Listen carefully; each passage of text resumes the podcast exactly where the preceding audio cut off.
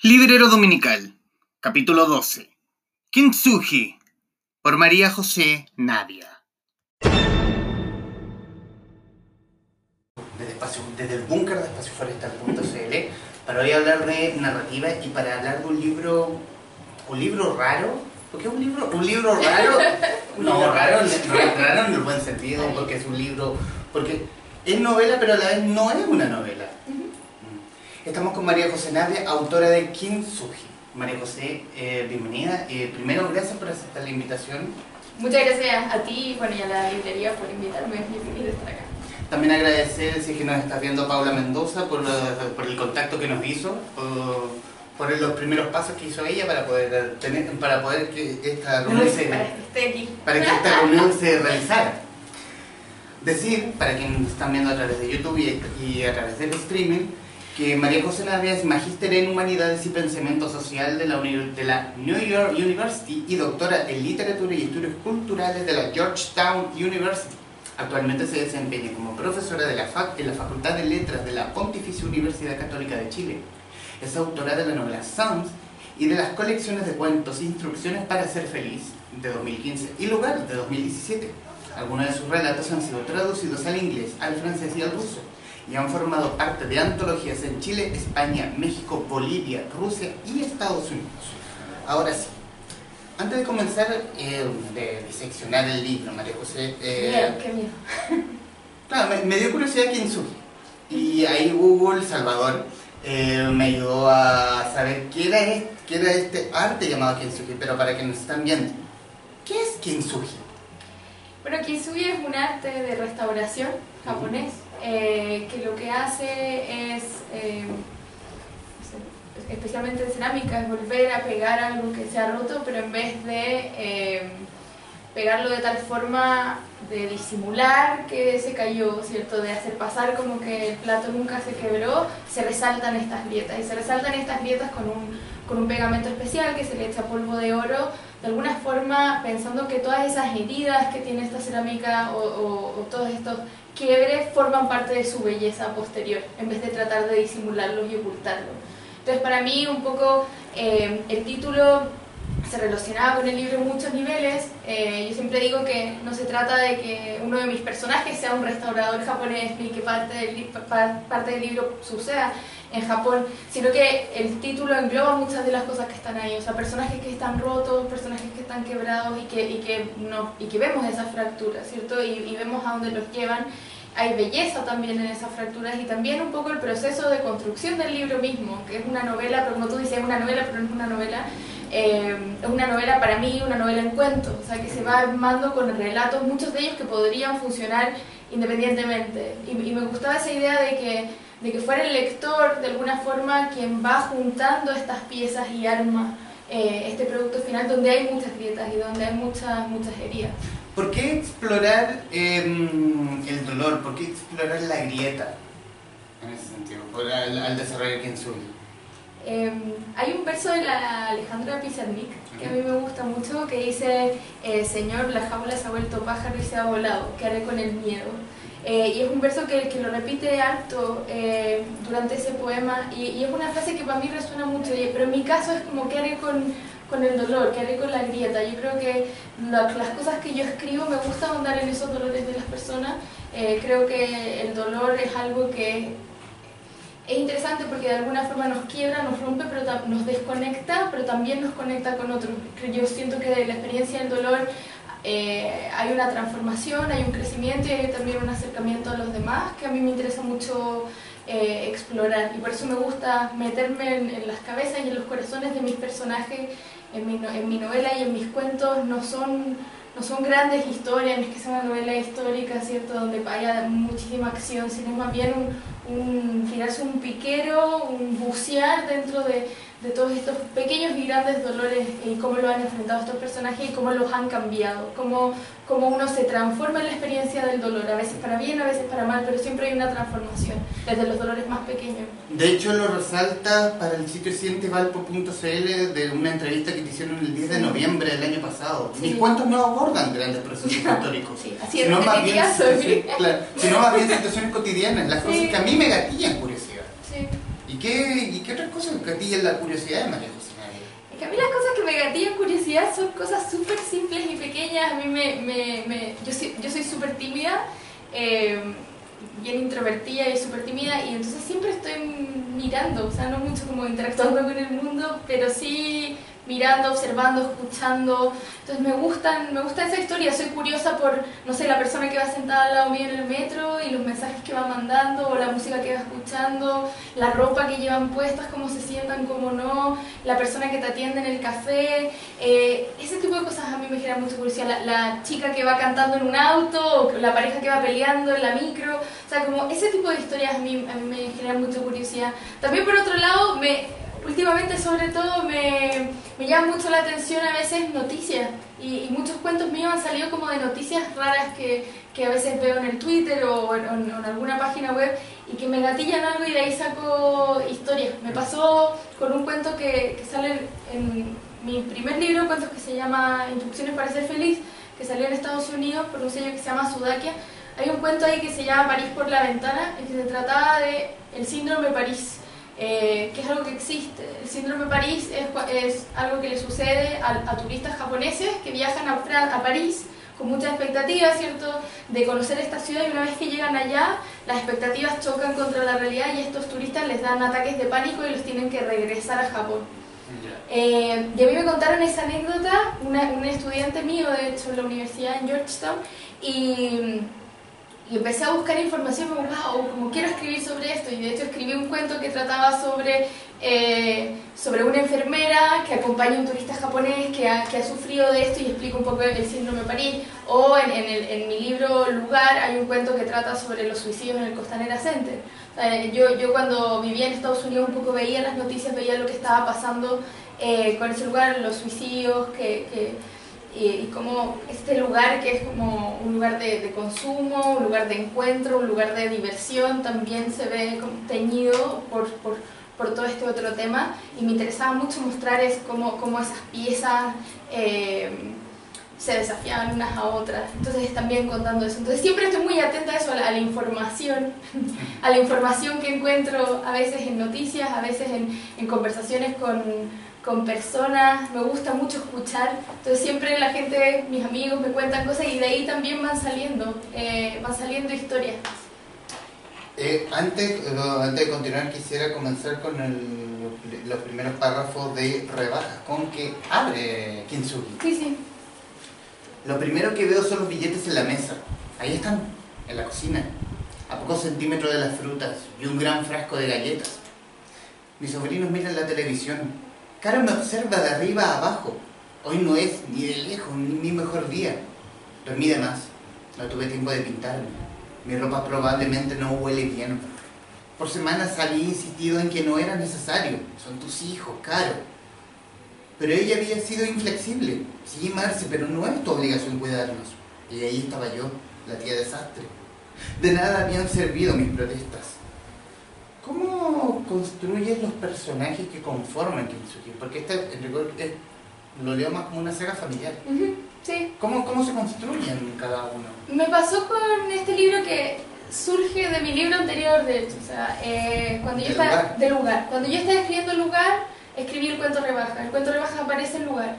Y, y, y, a mí me pasaba cuando escribía, antes de, de escribir ese cuento, que yo contaba una historia y la dejaba ir. Eh, y no quería saber más de esos personajes. O sea, yo no me preguntaba, ni como escritora ni como lectora, no me preguntaba qué pasará con ese personaje que yo dejé en mi cuento en cinco años más o al día siguiente, cómo se despertó al día siguiente. Yo mostraba un pequeño momento y eso lo quería mostrar y nada más, y no había may mayor curiosidad. Pero me pasó cuando escribí rebajas para, el, para la colección anterior, para el lugar, que sí me quedé pegada a estos personajes. Eh, y, y, me preguntaba qué habrá pasado con estos niños eh, que, que, que, los abandona su padre, qué habrá pasado con esta madre, eh, cómo habrán crecido, cómo habrán interactuado con otras personas, cómo habrán asimilado el tema de la pérdida, cómo se habrán construido o no como familia. Eh, y, se, y, seguí escribiendo cuentos sobre esa familia, un poco de juego. O sea, yo por otro lado estaba escribiendo mis cuentos para el lugar y por otro estaba jugando con esta familia y empecé a escribir cuentos sobre los distintos personajes. Entonces, oh, ¿qué, ¿qué, pasará con esta niña chica que vemos en rebajas. Ah, la voy a hacer cuando ya sea más grande y ella va a estar viviendo en Washington y, va, y va, va, a estar obsesionada con ayudar a la gente, le va a gustar correr, va a ser una extranjera. Eh, y escribí ese cuento que se llama eh, En caso de emergencia, que también está en lugar. Como que puse esos dos ahí para ver qué tal qué tal funcionaban. Y seguí escribiendo cuentos sobre los otros hermanos, sobre una profesora que es un personaje un poco satélite, escribí sobre otros personajes satélites que después en, nueva, en, desde el borrador inicial a, la versión que ahora está en tus manos, eh, fueron desapareciendo muchos cuentos que tuve que, dejar. Entonces, eh, un poco se construyó así, o sea, de, mi curiosidad de yo querer saber qué pasaba con esta familia, empecé a armar esta galaxia hasta que fue como, wow, esto se está armando algo, hay, un, hay una historia acá que estoy contando. Y, y mira, ya está. Y está perfecto. Espero. No soy perfecta, pero que funcione un poco. Eh, abrir el debate para quienes están en el búnker, quien tenga, quien haya leído o quien conozcan a la autora que presente, por favor, adelante. Hay tanta pena aquí. Sí, también Hay tanta pena aquí.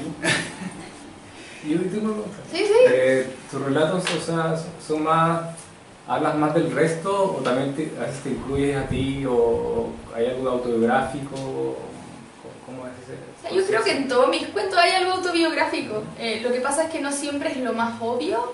Eh, en el sentido de no siempre lo, lo, que hay de mí en un cuento es, no sé, la personaje femenina de cierta edad que hace ciertas cosas. No sé. Eh, como que pedacitos de mí se esconden en distintos personajes, los personajes masculinos, en niños, en distintos momentos, en distintas reflexiones. Yo creo que siempre hay como una semillita autobiográfica en todos los cuentos, es como un pedacito.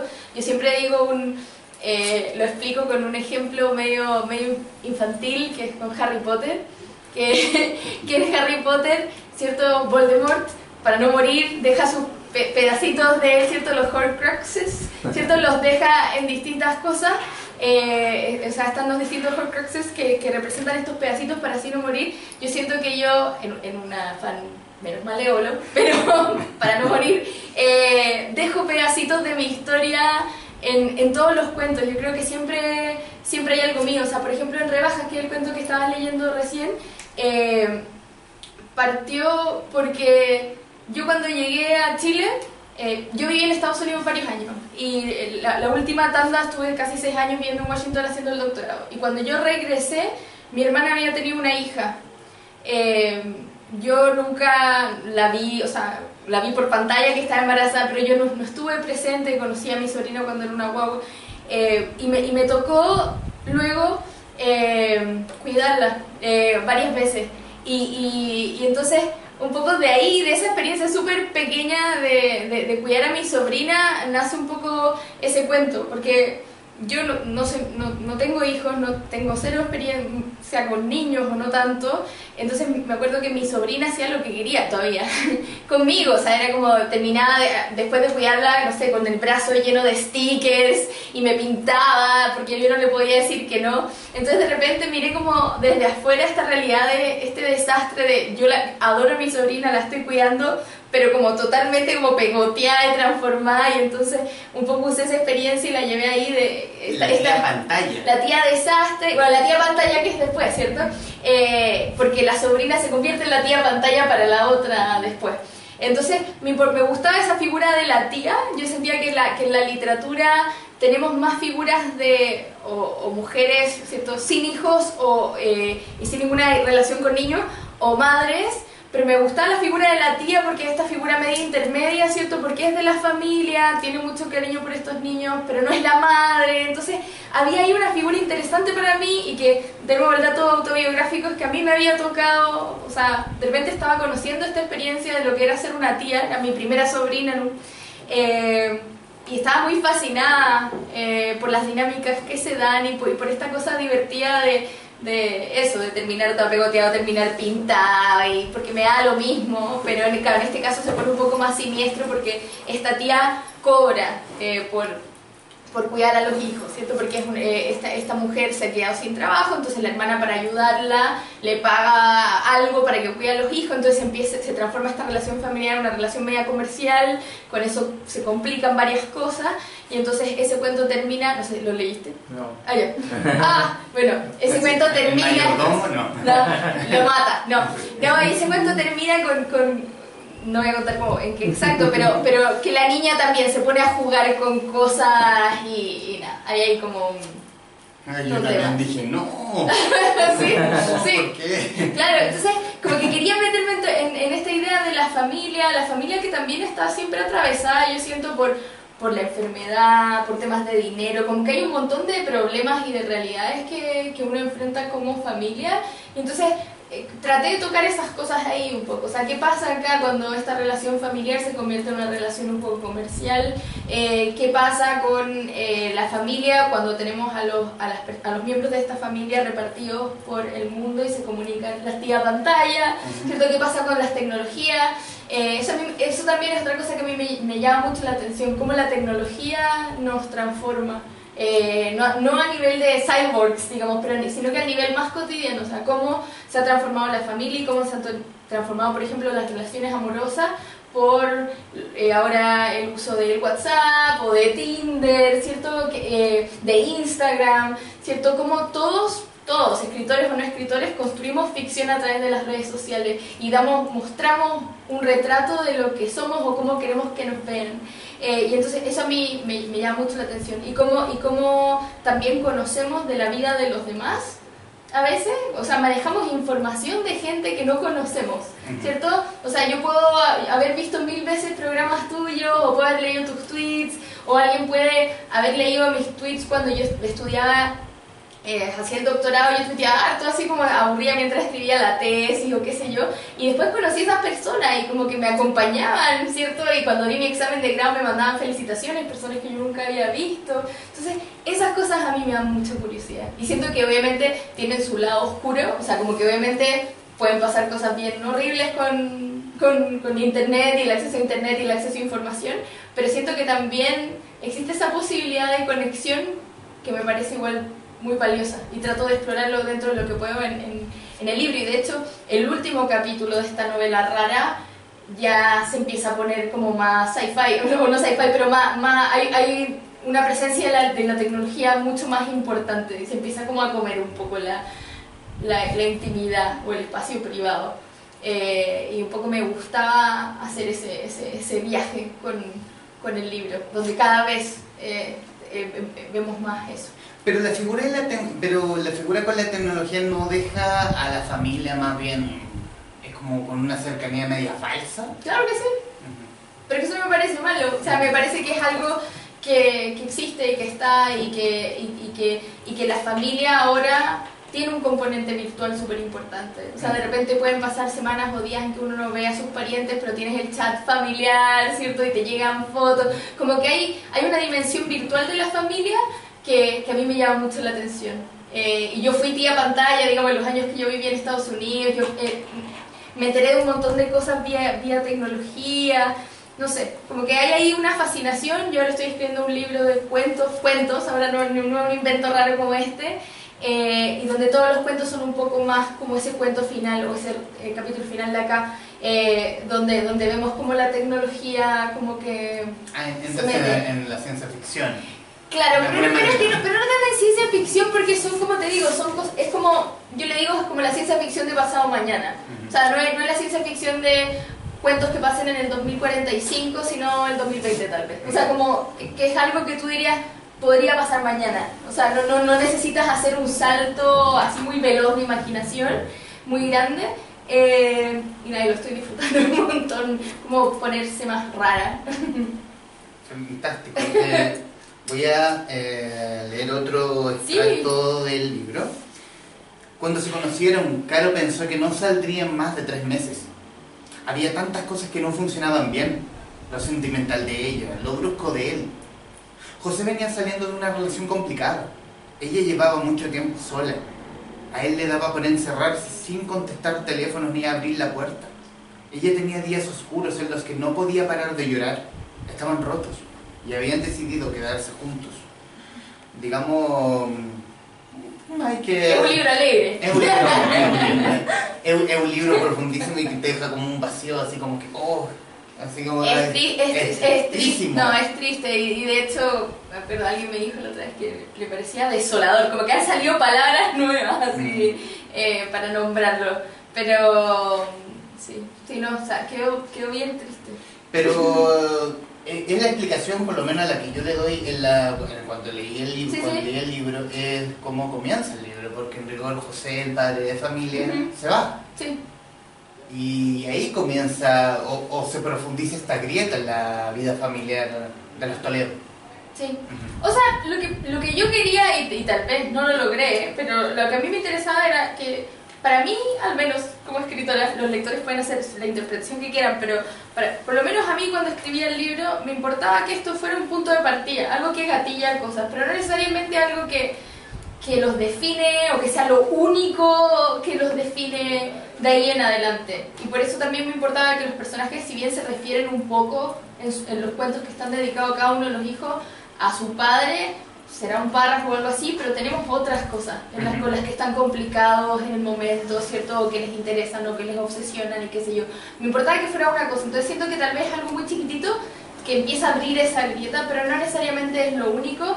Y, fijándome un poco en lo que tú leías, creo que es algo que viene incluso como de antes. O sea, y por eso me importaba ese capítulo también. O sea, no e- estaban rotos de antes, digamos. Antes de que él decida irse, antes de, lo- de que el matrimonio fracase o como se diga, eh, ellos estaban rotos y habían decidido quedarse juntos. Para mí era importante enfatizar eso, que no es como ellos no sabían como con la chichita con la que se estaban curando, sino que los dos tenían perfectamente claro como las personas que eran y, y las cosas que no funcionaban y habían decidido eh, tratar de hacer esto funcionar Y aún y, y no funcionan. Y, Pero, aún, y aún así de esa fractura se acercaron. Exacto, es que, es que va de nuevo por, ese, por lo que te decía antes de, del dolor, o sea, yo creo que el dolor te quiebra y te desconecta, pero te conecta también, yo creo que aquí, aquí también un poco pasa lo mismo, o sea, creo que todos, y esto a veces suena medio autoayuda cuando lo digo, pero creo que todos estamos rotos en, en, en, en alguna medida, a todos nos hemos decepcionado por cosas, a todos nos han roto el corazón, a todos nos, no sé, nos hemos enfermado en mayor o menor medida, hemos tenido experiencias de cercanía con la muerte en mayor o menor medida, eh, y me parece que todos cargamos con esas grietas y, y- y que muchas veces eh, la sociedad o qué sé yo se espera de nosotros que, que hagamos como que no están ahí, ¿cierto? Y, y funcionar a pesar de todo. Y yo, bueno, me banco las- mis dolores y lo paso mal, pero que no se vea, que no se note, ¿cierto? Eh, y- y no sé, yo quería meterme en esas grietas, y quería enfatizar esas grietas, y quedarme ahí. Por eso también los capítulos son momentos, y hay un montón de cosas de los personajes que no sabemos. O sea, yo no los sigo toda su vida, ¿cierto? Hay un montón de lagunas en este libro que el lector tiene que llenar. Eh, son como fotos en un álbum, eh, y hay un montón que no está. Entonces, eh, un poco para, para, para mostrar eso. ¿Cómo la literatura ha abordado el tema de la figura de la familia? O sea, un tema así gigante desde como el inicio de los tiempos, yo creo. O sea, eh, desde siempre estaba el tema de la familia. No. Pero sí me parece que algo que, que también fue una conversación en Twitter con la Adriana Valdés, eh, que, que es bien impresionante algo que está pasando ahora el- desde el año pasado, este año, hay como una vuelta a la familia, yo siento, como un espacio que revisitar. Eh, justo ella, ella estaba comentando que, que salió cierto el, el sistema nervioso de Lina Meruane, el sistema del tacto de Alejandra Costamaña, Kinsui, cierto Eh, estas novelas todas que vuelven eh, sobre la familia. Eh, por otro lado, yo le, eh, le comentaba, tenemos eh, Roma, la película, siento que ahora Alfonso Cuarón está nominado. O sea, pensemos que él antes estaba haciendo la película sobre el espacio, ¿cierto?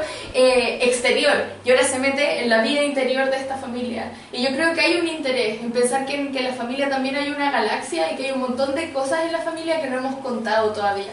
Y que pareciera que es un tema súper eh, cliché o básico como la, la familia, pero, pero no sabemos nada. Como yo creo que en verdad no, no tenemos idea. Y que es algo que, que traté de mostrar en, en algún minuto de, ese libro, en, en el capítulo Hojas, eh, que Sofía un poco empieza a, preguntarse de, habla como de las películas de detective, las series de detective, y ella dice eh, que le da risa un poco la serie de detective cuando, ¿cierto? cuando pasa algo, ¿cierto? hay un asesinato, qué sé yo, el detective lo primero que hace es ir a hablar como con la familia. Con la familia del asesino, si es que saben quién diablos es, o con la familia de la víctima, para saber qué diablos pasó, ¿cierto? Entonces, porque, se- porque lo primero que alguien que el detective piensa, ¿cierto? En las series policiales, en la, en la, en la literatura, es son quienes lo conocen más, quienes me pueden dar más información. Y sin embargo hay un montón de cosas que uno no le cuenta a la familia, o hay un montón de cosas que la familia nunca va a llegar a saber de ti, eh, o nadie va a llegar a saber de ti. Entonces me, me interesaba un poco eso, que creemos que la familia es lo que más manejamos, lo que más sabemos, los que más saben de nosotros, y yo no estoy tan segura.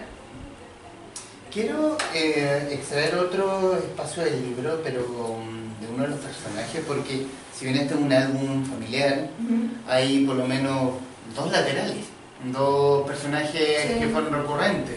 Y quiero leer uno de ellos. Las niñitas, ay niñitas, comenzaron a encariñarse con ella. ¿Quién sabe cómo? Probablemente se lo contó el raro. Les enteraron de su cumpleaños y Luisa, cuando llegó a su casa, a su sala esta mañana, se encontró con cientos de globos, galletas y mensajitos cursos en el pizarrón. Ay, niñitas, no tenían por qué. Y Luisa, con la blusa blanca que había planchado con exquisita lentitud, el cuerpo bañado en el sudor de un departamento con exceso de calefacción para un tal Tommy Sano, le regalaron una agenda con mariposas, horrible, y un cuaderno en el que sus 30 estudiantes le habían escrito poemas y hecho dibujos. Ella trató de ponerse sensible, soltar un par de lágrimas, pero nada. Toledo apareció también, al final del día, con unas flores. Menos mal que por la tarde tenía que salir a hacer una diligencia, si no volvió a acosarla.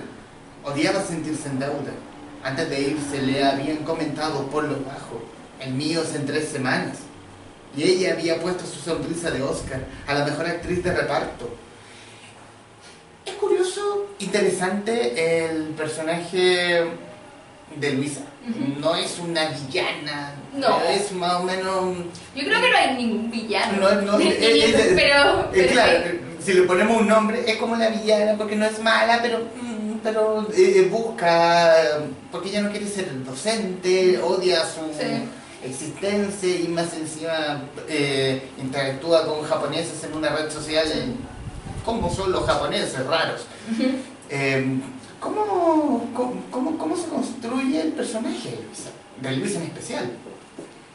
Me gustaba, eh, quería contar la historia de, de nuevo, pensando en, en la, en el, como el correlato virtual de nuestras vidas, de lo que hablábamos antes, ¿cierto? Que yo siento que la familia tiene una vida virtual y todos nosotros tenemos una vida virtual, una vida real que, que obviamente eh, interactúan y, se comunican, pero entonces me, interesaba mucho jugar con eso y con el tema de las apariencias y qué sé yo. Entonces está, esta mujer que al principio, cuando leemos el capítulo anterior, que, que es sobre Tomás, eh, tenemos a este, este tipo que va y que se, se va a hacer una operación, un pequeño procedimiento porque quiere conquistar a esta nueva chica que ha llegado a trabajar al colegio. Esta niña perfecta, impecable, esta niña su la- buena. Su labor es descubrir de qué estamos hablando. Sí. Eh, entonces, y, y- me gustaba que, que en ese capítulo uno queda como, ah, él obsesionado con esta chica, como su chica ideal, no sé qué. Como un amor platónico. Un amor platónico, sí. Y después este otro capítulo que trata sobre esa chica y nos damos cuenta que es otra cosa, ¿cierto? Y que tiene todo este, este otro mundo donde odia lo que está haciendo, como tú dices, donde ella para ganar dinero, porque no quiere ser más profesora, es como una cam girl, ¿cierto? Que limpia en ropa interior o incluso sin ropa departamentos para que los japoneses lo vean y le, y le paguen por internet. Y entonces tiene toda esta, esta dimensión. Eh, entonces me, me- me- gustaba eso, pensar en, en una persona que lleva estas dos vidas y esta, esta, esta segunda vida se ve propiciada, de nuevo, por la tecnología, por la conexión, por la globalización, por todo lo que, por el capitalismo, por el sistema, por lo que tú quieras. Entonces me, me, me- gustaba esa, esa, figura, esa figura de ella. eh, sí, y quería tener un personaje un poquito más oscuro. Kintsugi, si lo leyera cualquiera, uno no, no encontraría lugar así como, eh, esto, es como, eh, esto se ve muy global, se lee muy global, no es chileno. Porque es un lugar, es un lugar, es un lugar X, tanto, no sé, Santiago, eh, Buenos Aires, y se lee muy global. ¿Quisiste salir del tema de los temas recurrentes, obviamente, en la literatura chilena? No, o sea, no conscientemente, eh, o sea, no, no es que yo diga quise escribir fuera de la literatura chilena, ni mucho menos, pero me pasa que eh, me pasaba también antes con, con Lugar, y estos se escribieron un poco, poco un poquito de fase, eh, que yo viví hartos años en Estados Unidos, eh, venía de una experiencia de, muchos de sus cuentos los escribía allá, entonces eh, tenía esa experiencia como de estar afuera, de ser extranjera, de no sentirme tan eh, pegada a Chile en ese momento, entonces mis personajes como que se, aparecían en distintos lados y lo que me interesaba, como te decía al principio, era meterme en las cabezas de esos personajes. Si ese personaje está en Japón o en Australia o en Chile, no me importa, o sea, no, no es mi prioridad, o sea, lo que me importa es ese personaje y esa cabeza. Entonces, eh, claro, me, me, gustaba, sobre todo como quería usar el tema de la tecnología como algo que nos acerca, bueno, y nos distancia también, que, que los personajes viajan, muchos de ellos, eh, que está esa movilidad, pero también tenemos capítulos que son más claustrofóbicos. Eh, no sé, a mí me nace, la verdad, hasta el momento, capaz que después me pongo a escribir otras cosas que pasen en Chile y súper matea con eso, pero hasta el momento las cosas que he escrito, sobre, sobre todo tienen una pata como en Estados Unidos, generalmente hay personajes que andan por allá dando vuelta. Eh, en mi libro anterior, Lugar, hay un cuento que se llama Afuera, que se trata de una babysitter, como una señora latinoamericana que trabaja haciendo la aseo cuidando a los niños en una casa neoyorquina y se comunica con el hijo a través de Skype. Eh, me interesan esas, esas, esas cosas, esas dislocaciones, estos personajes que, que se van y la experiencia de irse. Este libro se llamó Irse en algún momento y después el título muto. Eh, como la experiencia de irse es una experiencia súper compleja y que no es solamente cerrar la puerta y salir, sino que hay un montón de cosas que uno arrastra, aunque no quiera, y hay un montón de, de cosas que te impiden realmente llegar a otro lugar. O sea, a mí me pasó, en mi experiencia, cuando vivía en Estados Unidos, eh, me sentía como medio fantasma, como un poco entre dos mundos, porque sentía que ya mucho se había cortado con Chile, no en un sentido traumático, pero sí en un sentido de, no sé, yo estaba afuera, yo no podía participar, pensando en términos culturales o, o del mundo literario, yo no podía ir a las ferias del libro, no podía moderar mesas, no podía participar como del sistema literario chileno porque estaba allá, por una cosa así como concreta de que estaba lejos. Eh, y por otra parte, vivía allá, pero había mil cosas que yo no podía hacer eh, porque no era ciudadana norteamericana, porque ¿cierto? Eh, no pertenecía completamente a estar allá. Yo hablo bien inglés, pero todavía igual había de repente cosas que no entendía. Entonces, todas esas como glitches, como todas esas cosas a mí, a mí me llaman mucho la atención. Entonces, eh, me gusta eso, como más que pensar en lo global, me gustaba la idea de personajes como dislocados, de personajes que están explorando esa, ese estar y no estar al mismo tiempo y que a veces puede ser porque están en otro país, pero a veces también puede ser porque no están donde quieren estar y que puede ser no están con la pareja con la que quieren estar o no están en la vida que les gustaría estar o en la situación que les gustaría estar, eh, etc. es un poco más eso que pero sí, o sea, en el, en el libro Cuentos Raros que, te, que te contaba, como más sci-fi, eh, también, o sea, los cuentos pasan en, en o, o, pasan en, en, otros países o a veces pasan eh, sin que se diga dónde están sucediendo y tú podrías imaginar que puede ser en cualquier lugar. Porque al menos hasta ahora no, no me ha nacido como explorar como en esa chilenidad. Tal vez, de nuevo, como te digo, no, es algo que que no quiera hacer, como que yo diga, no, quiero escribir del mundo, no sé, no quiero escribir de Chile, sino que hasta el minuto por allá han ido mis cuentos y, y quiero seguir explorando eso. Si después me toca regresar y meter las raíces profundo y, y, fijarme qué pasa con eso, también lo voy a hacer. Pero por ahora, eso es lo que estoy escribiendo. La literatura chilena siempre se está dando topes con los mismos temas, siempre nos va, nos da el paso adelante, o sea, volvemos al punto, la chilenidad, mucha la chilenidad y nos dan un paso adelante a escribir algo más genérico que lo pueden leer afuera.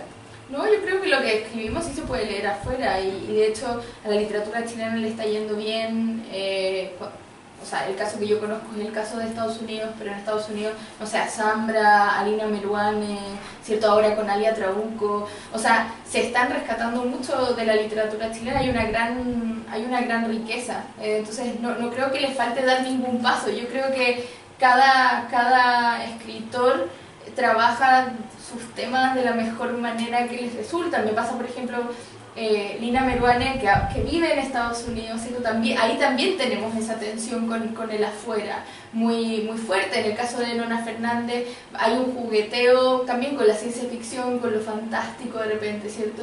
Eh, eh, no sé, otro, otros escritores jugarán con otras cosas, Bruno Lloret ahora con Leña también, ¿cierto? Hay un montón de escritores que igual están dialogando con los afueras y qué, y qué pasa con eso. O tenemos a alguien como Diego Vargas Gaete, eh, que la extinción de los coleópteros pasa en Temuco, ¿cierto? En el sur de Chile, pero es una novela que tiene unos ingredientes fantásticos maravillosos. Entonces yo creo que que hay atrevimiento y hay juego y no son siempre los mismos, los mismos temas, yo creo que es que la literatura chilena presenta un panorama bastante, bastante rico.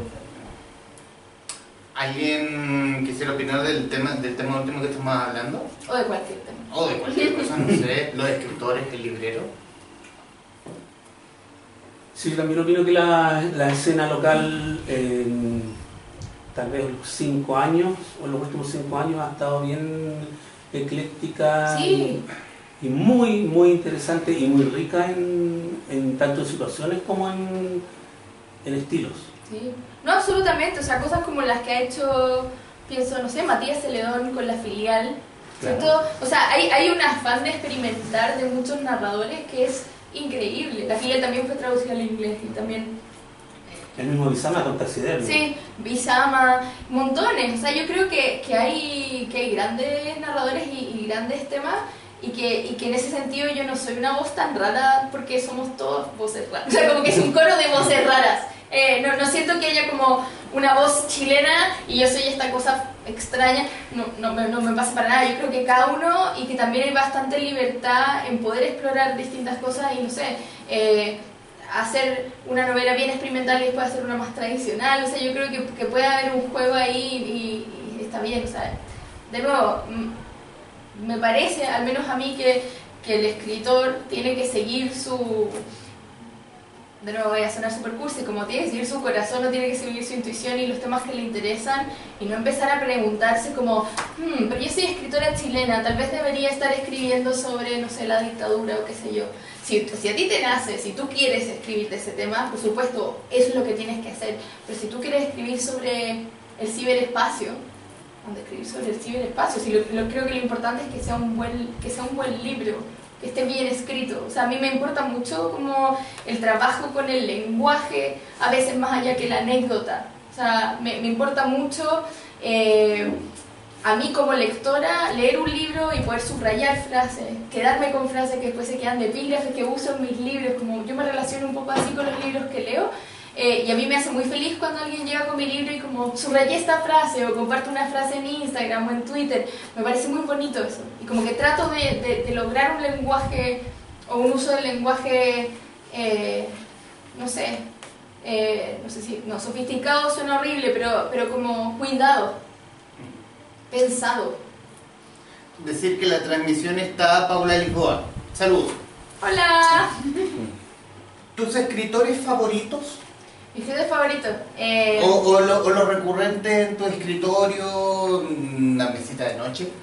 Sí, que yo tengo una repisa de noche porque ya no, no, no, no yo, mesita. Yo, ocupo, yo ocupo libros de, como mesa, ¿no? Claro, no casi, sí. Eh, bueno, también lo, lo, he dicho harto, mi escritor favorito es Rodrigo Fresán. Uh -huh. eh, él es hace muchos años ya y, y, es divertido porque es mi escritor favorito, pero yo no escribo nada como él, como somos, o sea, él escribe estos monumentos así como unos novelotes de 800 páginas como, y yo es como un cuadradito así, eh, y lo mínimo y qué sé yo, pero, pero sus libros me deslumbraron desde que los empecé a leer y, y, de, y y hay ahí un amor por la literatura tan fuerte. Yo leo sus libros y quedo con ganas de escribir 100 más porque eh, me parece que es un escritor brillante eh, que rescata toda la historia de la literatura en sus libros. Uno termina sus libros y queda con ganas de leer a un montón de otros autores. Me parece que, que, tiene un proyecto de escritor que es monumental y ambicioso y, lleno de imaginación. Eh, entonces él es como el escritor favorito. Y, después eh, le tengo mucho amor a la literatura boliviana, eh, muchísimo, eh, sobre todo a la literatura boliviana reciente, a Rodrigo Funa, a Maximiliano Barriento, a Liliana Colanzi, a Mundo Paz Soldán. Y, como influencia, y, que están ahí, son los libros que releo y, que me ayudan a escribir cosas como esta, son las escritoras norteamericanas o canadienses o inglesas, escritoras en inglés. Yo leo mucho, yo soy profesora de literatura en inglés, eh, eh, me siento muy cómoda leyendo en ese idioma eh, con la manera de escribir de, en inglés.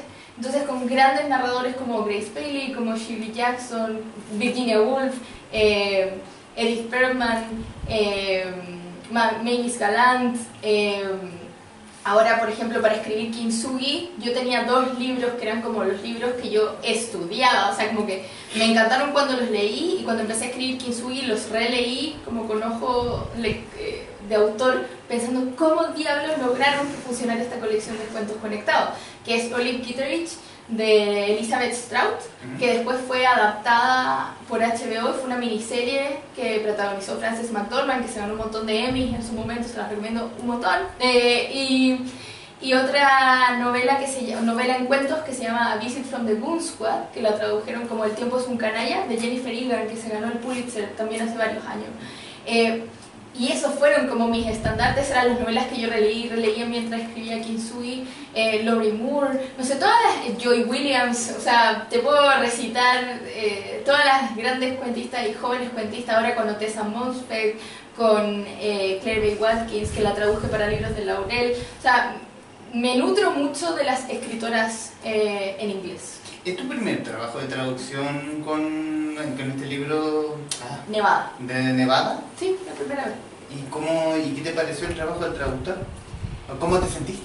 Me pareció muy difícil, muy complicado, muy ambicioso. Eh, me pasó que me sentía además muy... Sentía mucha responsabilidad porque era la primera vez que se traducía este libro. Y es uno de mis libros favoritos, Battleborn, eh, que se tradujo, lo traduje como Nevada.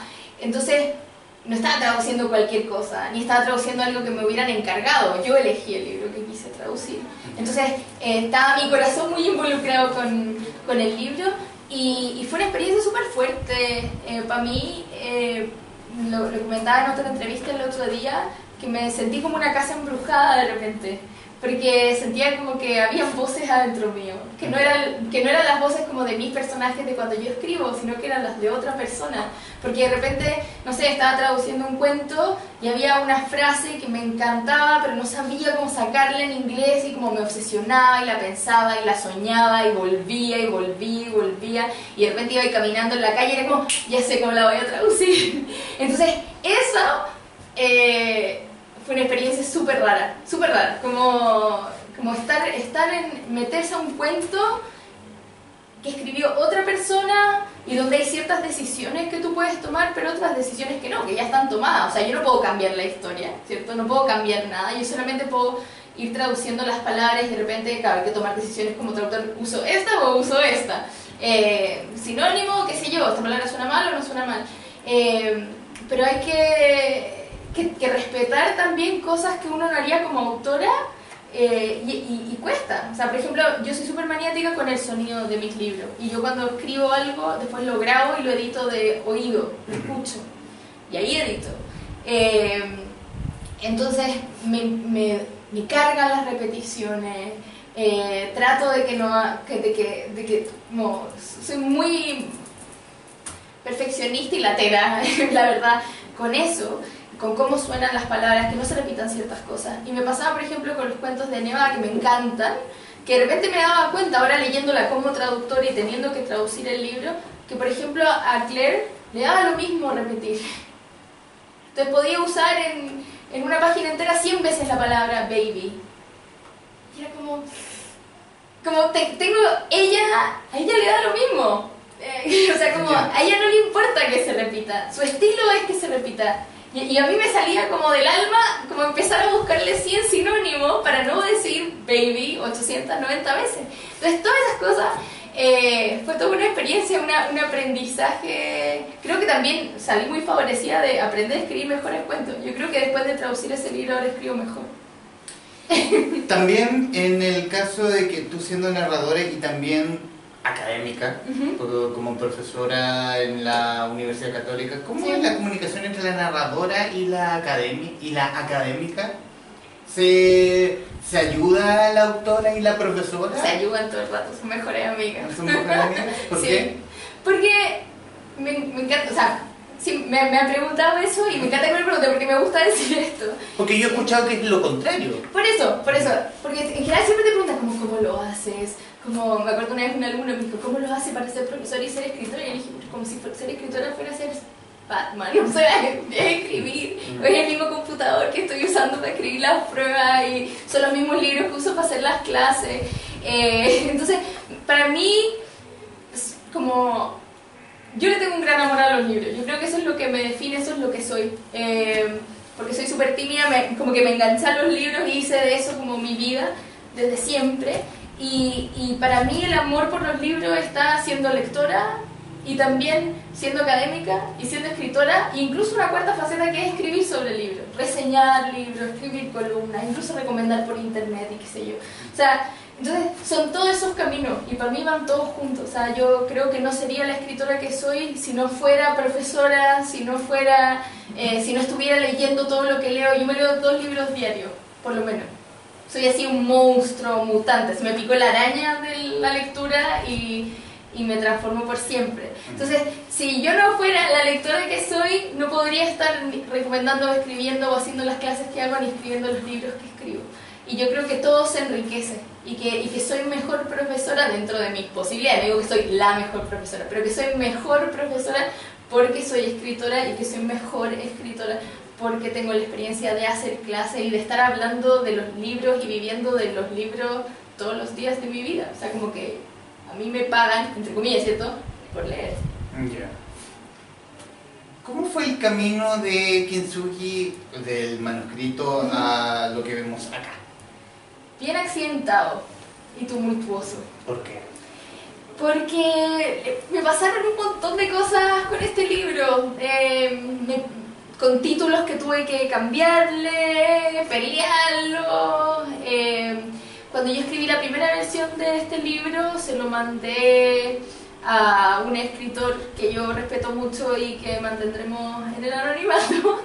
eh, y... Salud, Salud. Bueno, y, y, se lo mandé como diciéndole, escribí esta cosa rara, no, nunca había hecho esto, ¿cierto? Esta que es novela, pero no es novela, que tú decías, no sé, no sé qué hacer, no sé si funciona, súper así perdida y se lo mandé y él siempre había sido súper gentil conmigo y súper generoso. Entonces yo siempre pensé que no, no, necesariamente pensé le va a encantar y me va a decir ¡Uh! amo tu libro pero siempre pensé que me iba a llegar así como comentarios buenos, malos arregla esto, esto me gustó, etcétera, etcétera.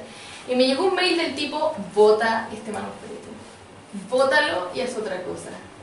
Y como el primer el primer quiebre del Kinsui así como y nunca me había pasado en la vida, o sea, ni con el cuento más malo que escribí en mi vida, nunca nadie había sido así de categórico, de lapidario, de, no querer rescatar nada, decirme, María José, esto guárdalo así como en una carpeta, pero nunca lo publiques, no hagas nada, dedícate a escribir otra cosa.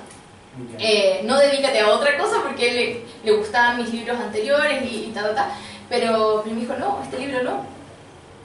No, no, no, no.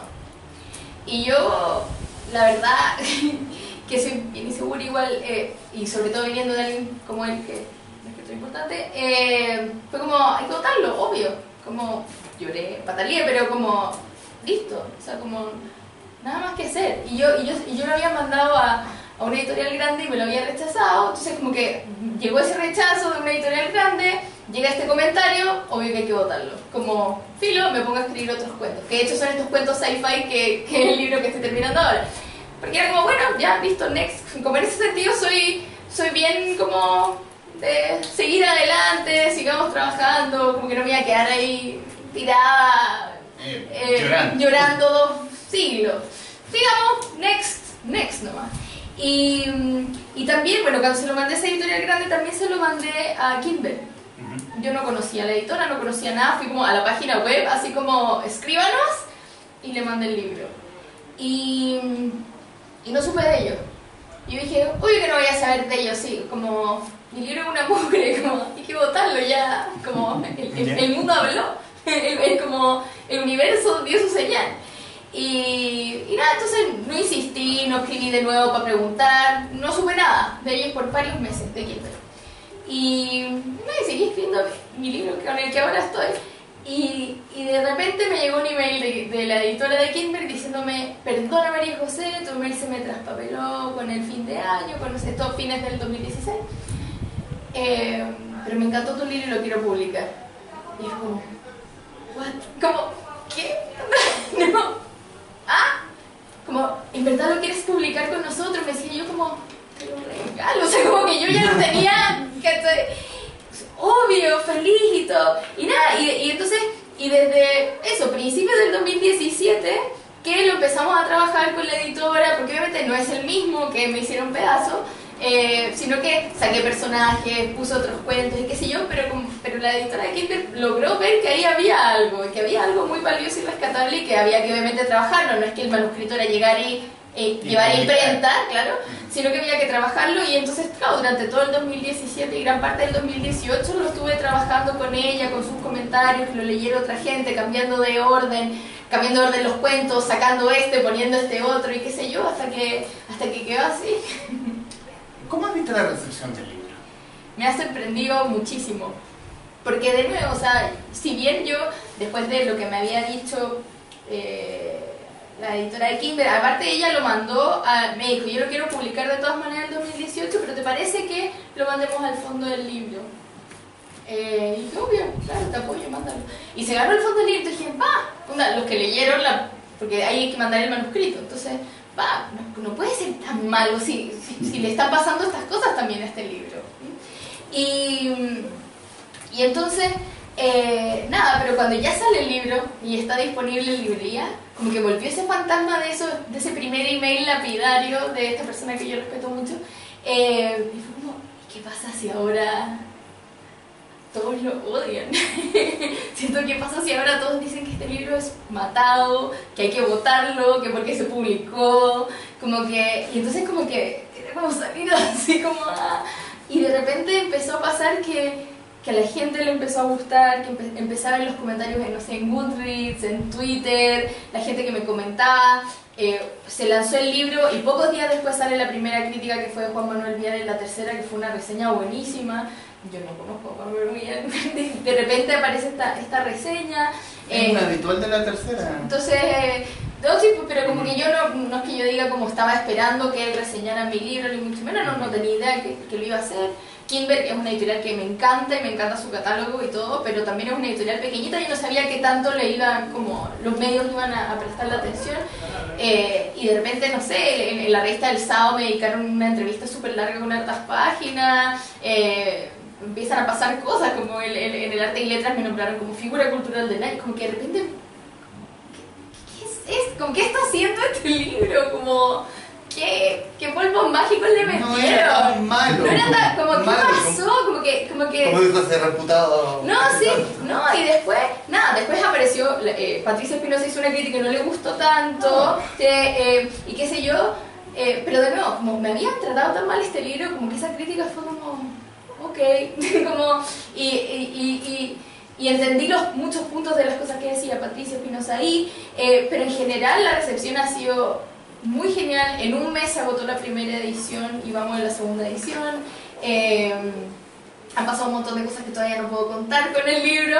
Eh, sí, cosas que, que, que quién sabe, pero que pueden pasar cosas buenas. Puedo, puedo tener buenas noticias pronto, pero no sé, yo estoy sorprendidísima porque es una novela que es súper simple, que nació como de esta curiosidad y de este experimento, que tuvo todo esto como altibajo y y de repente está encontrando a sus lectores y a lectores que como que les ha gustado mucho. O sea, como, como que me impresiona mucho eso, como gente que ha llegado, no sé, a la furia del libro, o veces que he hablado, y llegan con el libro y que subrayan pedazos y que me cuentan sus historias y no sé, yo todavía estoy así como sorprendidísima, como que es como, ¿dónde está como la cámara indiscreta? como que lleva muchos meses ya de, de, cómo le iba a esta novela, ¿no? Yo estoy así, no, no entiendo nada, la verdad. Em, antes de finalizar, ¿alguien quisiera hacer la última pregunta, así para poder cerrar la conversación? siempre mucha presión. Siempre, claro, siempre mucha risita. Es difícil, se hace como un silencio. Yo, yo te puedo decir, María José, em, yo soy, y lo, te lo puede corroborar el librero, me gusta, no soy a veces me dejo llevar por la literatura más bien como lo que se ve, pero también eh, los libros raros. Raros. La lo que carga con la chapa. Feliz de ser rara. No, no, no. Yo me siento insultada, me gusta. Los libros que son con la chapa es raro, me gustan. Y este me gustó mucho, porque no, no creo haber leído algo muy similar con Gonzalo Eltech. ¿Ya? Con Colección Particular, que, era muy, que es muy similar en, este, en esto como los retazos los retazos que unen, que son, son cuentos, y también una novela que, es aquí y que se unen.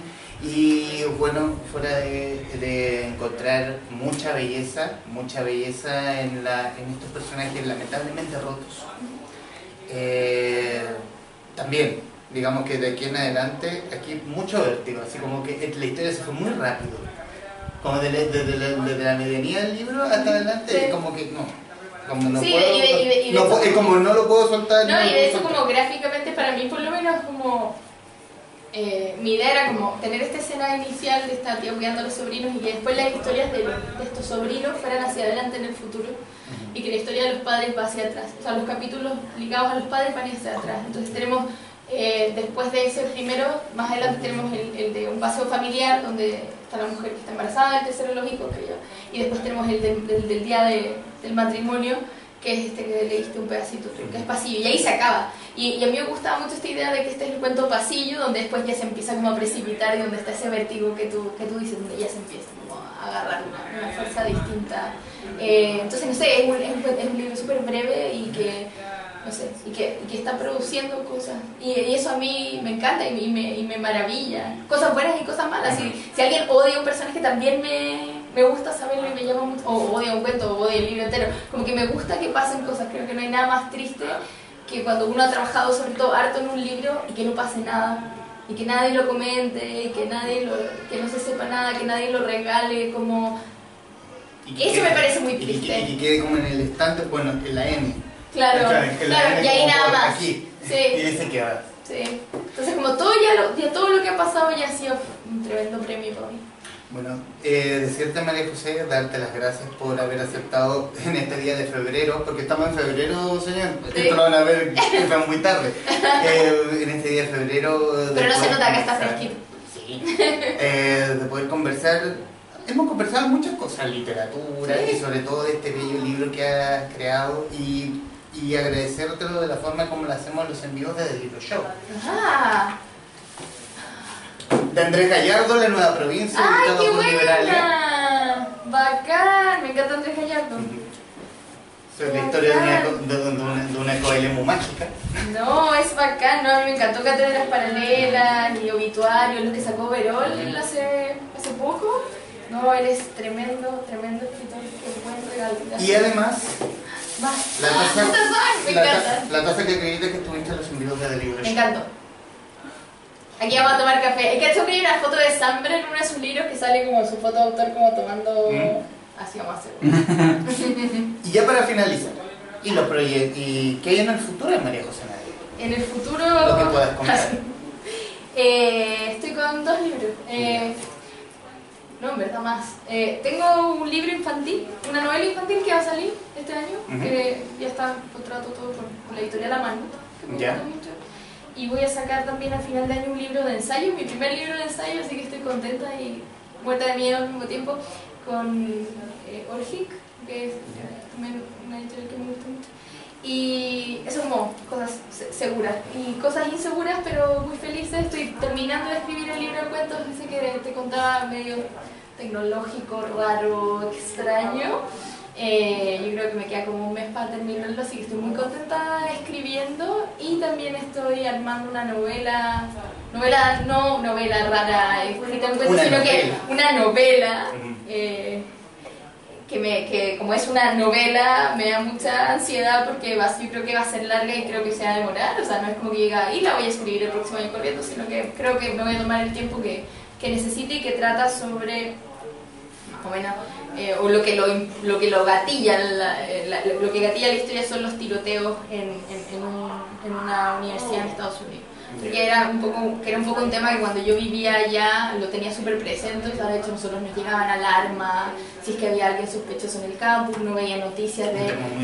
Muy recurrente. estaba en todos lados, yo, me tocó ir, a hacer un par de talleres a escuelas públicas en, Washington y pasabas por detector de metales, entonces como todo eso como que me lo traje y siento que cuando, cuando, cuando estaba allá estaba muy cerca del tema, entonces nunca pude escribir sobre él, pero ahora como que volvió y entonces estoy escribiendo una novela que trata sobre, sobre un tiroteo en un campus y está contado desde la perspectiva de tres narradores que son tres, tres mujeres eh, relacionadas con el tiroteo. Una es una profesora que hace clases en, esa universidad, otra es la mamá de la persona que, que, dispara y otra es una estudiante.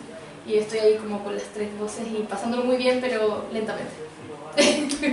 bueno, eh, recomendarles a quienes nos están viendo a través de YouTube y a través del Facebook Live eh, Kintsugi de María José Navia y si tiene la suerte eh, recorra la literatura de la autora aquí presente lugar eh, inclusive parece ser feliz porque soy un tonto y medio se me olvidó. No pero está bien. Por lo menos, por lo menos lugar que son los dos que son fáciles de encontrar acá. y, lugar. Sí. Eh, bueno lugar aparte está en versión audiolibro que es algo que a mí me importa mucho. Bueno eh, Kintsugi de María José Navia de Kimber Editorial, que libro que pueden encontrar en espacioforestal.cl o viniendo a, a, que Leo Forestal, Mercedes 76 Comunidad Ahí está en el mesón. Ahí en el mesón, ahí en el medio. Para que no se lo pierdan. María José Navia, gracias. Muchas gracias a ti por invitarme. A los presentes, gracias, nos vemos.